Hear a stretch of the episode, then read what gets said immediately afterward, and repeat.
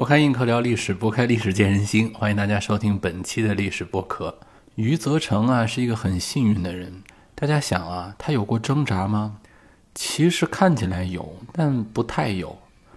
他一开始算是一个左派青年吧，虽然好像加入了国民党军统，但他应该算是国民党当中的左派人物啊，起码是按照左派人物那个那个样貌去勾勒的。因为他一开始是为了抗日嘛。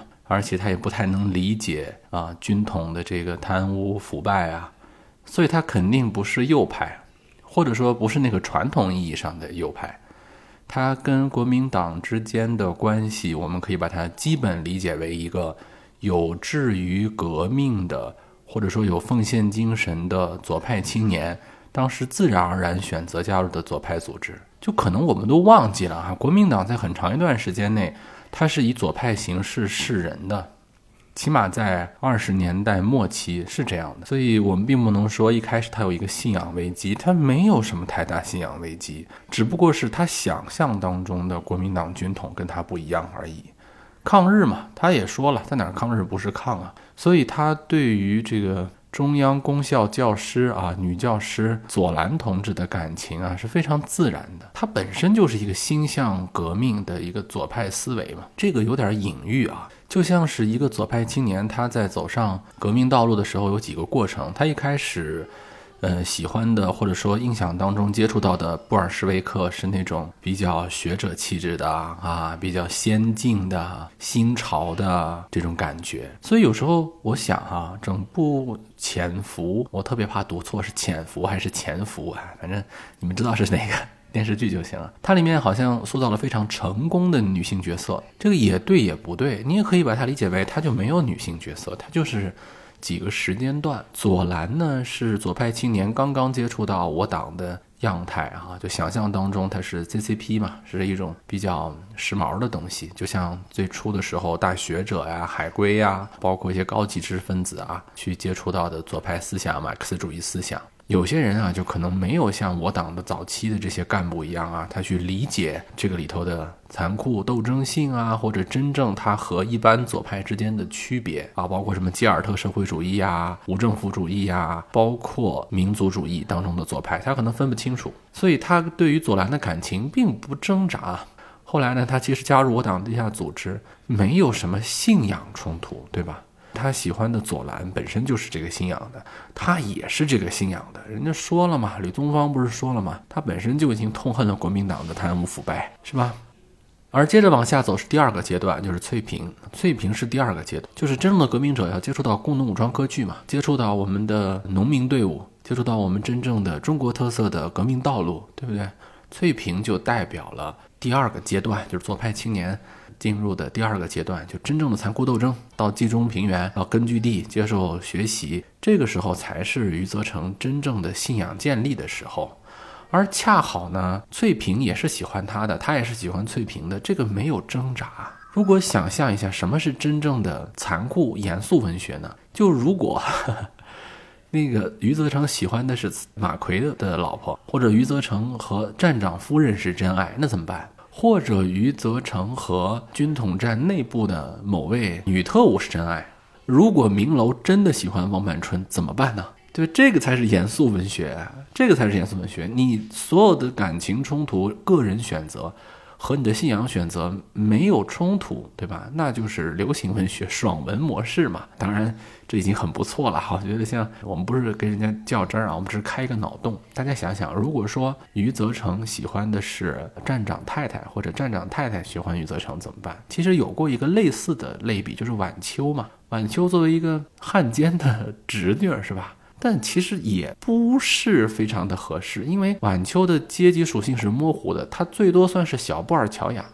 小布尔乔亚他也没有说有什么立场话题，只不过算是一个未启蒙的或者在政治上未启蒙的个人主义状态。晚秋算是一个个人主义状态吧。本身在余则成的这个思想体系当中，小布尔乔亚的东西肯定是存在的。如果他没有小布尔乔亚的东西的话，他当时的左派就不可能直接走的是国民党军统左派的这个路线，那那太不纯洁了，是吧？所以他肯定是有小布尔乔亚的部分的。而左蓝一开始的一个形象，他也是公校的老师嘛，他也算是小布尔乔亚青年，接受的是新派学生的那个教育，所以他跟晚秋一开始的感情虽然没有感情啊，但是我不相信是完全的。工作任务啊，他不是也问了吗？他问晚秋的呀。如果说你不是主动来勾引我，你会不会对我有好感呢？哈，这是一个小插曲啊。但是没有办法啊，这个时候我们的余则成同志已经接受了冀中平原根据地的教育，对吧？我已经不能被小布尔乔亚的这个东西所感动了啊。想象一下啊，开脑洞，如果没有刺杀穆连成事件的那个失败，如果没有加入中共地下党，没有在冀中平原接受思想教育。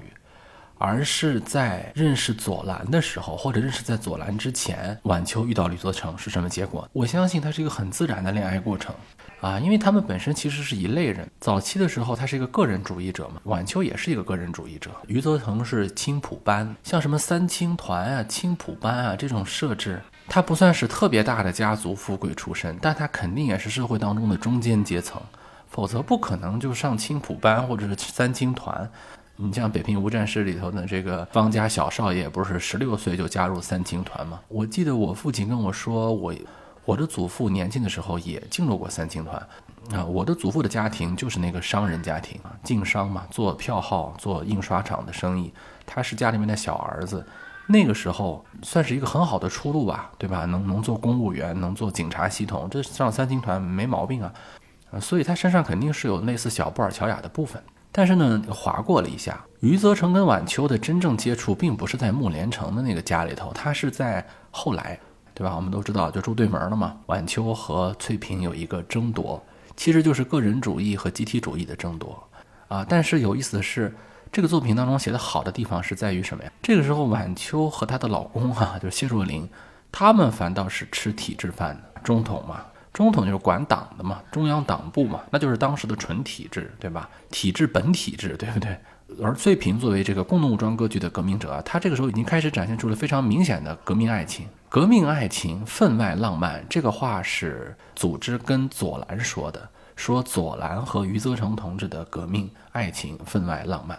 这个说的也对哈，但是这个地方的浪漫啊，在上个世纪二三十年代的时候说的这个浪漫，或者左派的语境当中说的浪漫，它和 romantic，它和这个言情小说当中说的浪漫，它不是一回事儿。他说的浪漫其实是颇具浪漫主义气质的那个浪漫啊，雪山千古冷，独照峨眉峰。它指的是一种献身精神，或者说把小我融入大我的一种浪漫主义精神。就是我是小个体的，但是我要融入到一个大的斗争、大的洪流当中去的这种浪漫。所以，真正的革命爱情分外浪漫是余则成和翠萍他们俩在家中通过他们俩的努力，听到了组织上对他们的表扬。啊，听到了大的战局被他们的情报所影响，他们感知到了自己的努力，同时还是伴随着爱情的这个努力啊，起码是互相有好感的这个努力，改变了千军万马，改变了时代洪流，改变了新中国。哇，这个时候他们的感情是急速升温的，所以为什么他们俩会很自然的走在一起？这就是浪漫革命爱情的功能。当时左派青年所标榜的革命浪漫爱情，其实就是这个东西，是把个体小我融入到大我之后的崇高感，给人一种非常身心震荡的这么一种感觉，而激发了自己的那个男欢女爱，这个一点儿不矛盾。这个我打一个很不恰当的比方哈，就是为什么你看很多名人啊，你觉得人家长得也不帅啊，或者就那么有魅力，其实他跟这个有点类似，但完全不一样啊。你如果你跟一个特别有名的人，你跟一个特别有宏大感的人去谈个人感情，你从个体的感受上是那种你跟一个小人物，你是跟一个普通人的感情没法比的。这个不是谁高谁低的问题，它就是有区别。所以这也是一个隐喻啊，就是一个左派青年，他只有把自己和广大的中国联系在一起的时候，他才是浪漫。广大中国是什么？是工农武装割据啊，对不对？更有意思的是什么呢？是新中国成立之后呢，这股洪流它终将退去，而慢慢可能会被隐去。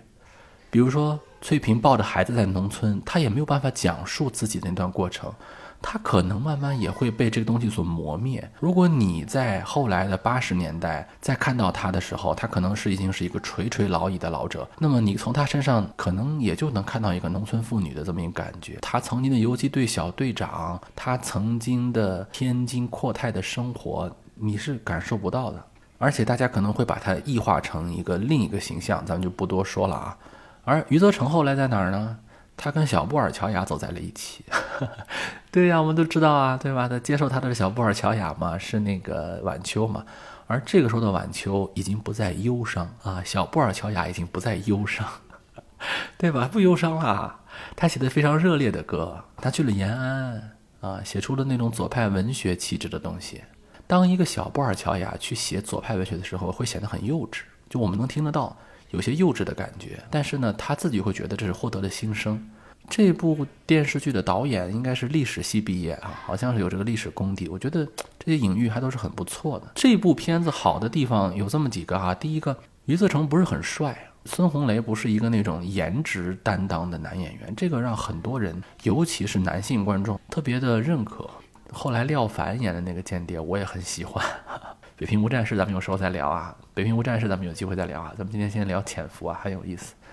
张爱玲说过一句话啊，张爱玲说过很多话，咱们老是记得她那些特别特别有意思的话，是吧？什么出名要趁早啊？我说两句啊，出名要趁早这个事情是在她四四年的时候说的。她的原话是这样，她说：“出名要趁早呀，来的太晚的话，快乐就不是那么痛快了。”她的意思说年轻人很痛快，但是咱们可能忘记了，张爱玲是一个非常个人主义的人。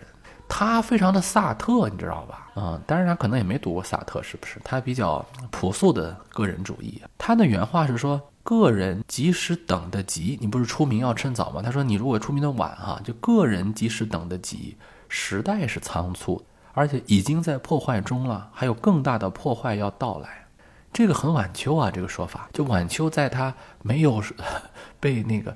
晚秋在没有去延安之前，他是非常的能感受到那个一花一叶的个体忧伤的。这个忧伤甚至可以感动翠萍，就是连翠萍都觉得特别心疼这个晚秋。这个晚秋很真实啊，这个真实很脆弱，就像是张爱玲她说的那样。她说有一天我们的文明，不论是升华还是浮华，都终将过去。如果我们常用的字是荒凉，那是因为思想背景里有着往往的威胁。你这多晚秋啊，是吧？很晚秋，对不对？啊，想想如果晚秋没有去到解放区，那他也就是个小布尔乔亚。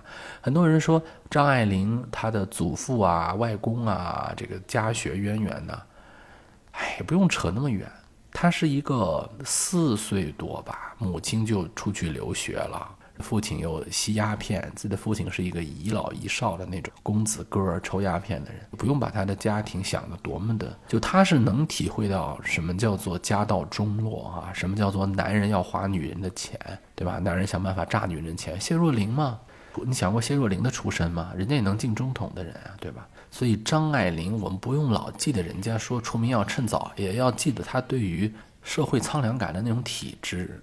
张爱玲说过这么一句话，她说她不想去什么说历史的表达，她意思就是说，我不想去说什么历史学家应该去持有哪种历史观点呐，啊，我也不想去直接写历史啊，啊，她想让那些写历史的人能够去关注一些无所谓的事情，或者说特别细节的事情。其实这个是个很好的平衡。潜伏当中就有很多那种跟大事无关的东西，就是大家想想自己喜欢看潜伏，除了喜欢看他们去解决一个一个的任务以外，就那种小细节，就是翠萍刚来了，她不会穿睡衣，晚秋给翠萍读诗，各种点点滴滴啊，翠萍要垒个鸡窝。站长说他特别喜欢斯蒂庞克的轿车，时间像头野驴，是不是？什么马奎说我都快成天津站的沈醉了，就这些话啊，就是越是这种毫不相干的东西，就是你越能感觉到那个大时代洪流本身。你如果只写大时代洪流本身，你是感觉不到的。就像是一个清澈无比的水当中，你只有滴入一滴墨水的时候，你才能感觉到哇，这个水这么清澈，这一滴墨水在里面是那么的能够清晰的看到它的晕染。比如说张爱玲，她写女学生在抗战时期，她担心自己该穿什么衣服，她每天陷入悲观，每天哭的时候啊，感觉自己营养都不良了，都得了便秘症。张爱玲这个文章有没有国仇家恨啊？有没有民族大义？我们不做评价啊，我这不是来评价张爱玲了。但是你能感觉到这种个体叙事啊，它是宏大叙事不能替代的。很多人爱聊这张爱玲跟胡兰成，哎，其实就是色戒嘛。胡兰成当然不像那个易先生那么的残酷杀伐，但是其实他们都很漂泊，他们都必须在彼此当中找到自己。你像那个王佳芝，她就是一个棋子，被人用来用去，但是她只有和在易先生的那个时刻，她从易先生身上找到了自己。易先生看似是一个大特务，但是他天天也被人控制，他也很怕死。他和王佳芝的那个过程当中啊，他找到了自己，这是人生文学。余则成是非常幸运的人，他喜欢的所有的人，喜欢他的人，在信仰上跟他都是一致的，而剩下那些跟他信仰不一致的人，也不是全部要置他于死地。咱们仔细想想啊，在整个这个小说当中，除了李涯，谁跟余则成过不去啊？马奎跟余则成过不去吗？没有，马奎只是想为了保护自己。陆桥山跟余则成过不去吗？好，好像陆桥山也可以把余则成收为己用。站长就不用说了，站长是生怕别人发现余则成是共产党，你知道吧？他唯一怕的是他是共产党暴露之后对自己的影响。说谎这个事情啊，主要看对方愿意相信不相信。有人说李涯，说实在的，李涯真的是信仰本身吗？我倒更愿意觉得呀，李涯像是一个没有了左蓝、没有了翠屏、没有了晚秋的余则成，他得对自己负责呀。李涯其实是一个真正的个人主义者，你看他好像有信仰，他没什么信仰。就李涯的自我实现已经在潜伏多年的延安工作当中定了性了，否则他前面那段努力就白费了。而且李涯在延安呀学了很多革命组织者的那个术，但他没有学了道，对吧？他也不可能学那个道，就是那种自我驱动的东西。国民党跟共产党在后面的区别。绝大部分是因为自我驱动，我们之前也讲过这个部分。国民党几乎是没有自我驱动的，而共产党呢，自我驱动是惊人的。李涯呢是一个有自我驱动的国民党，但国民党本身又没有给他自我驱动的这个土壤，所以他只能是效忠于自己。而效忠于自己的前提就是要证明余则成是没有用的，而他是有用的。峨眉峰跟佛龛只是一个硬币的两面，谁是正面就必须要把对方压在底下才行。所以我也不认为李涯跟余则成是主义之争，也没有。所以整个这个小说当中，有信仰的只有余则成。三个女子左蓝、翠萍、晚秋，就是他整个信仰形成的过程和归宿。自公校女教师、文艺女青年左蓝起，至工农武装割据、群众斗争的翠屏坚定，最后归宿是小布尔乔亚转型后的晚秋。啊，所以说挺好的，我觉得这是一个非常难得的。反特的啊，间谍的作品很不错。他虽然无法摆脱电视剧当中常用的窠臼，比如说主人公光环呐，很多女子就喜欢他呀，但是他不突兀。而真要想看余则成跟站长太太的关系，那就看色戒就好了。而结果很有可能也是色戒，只不过男女变化了。王佳芝就是女版的余则成，易先生就是男版的站长太太。好，我们这期开脑洞闲聊啊，就聊到这里。下期节目我们再见。Забота у нас простая, забота наша такая. Жила бы страна родная, и нету других забот, и снег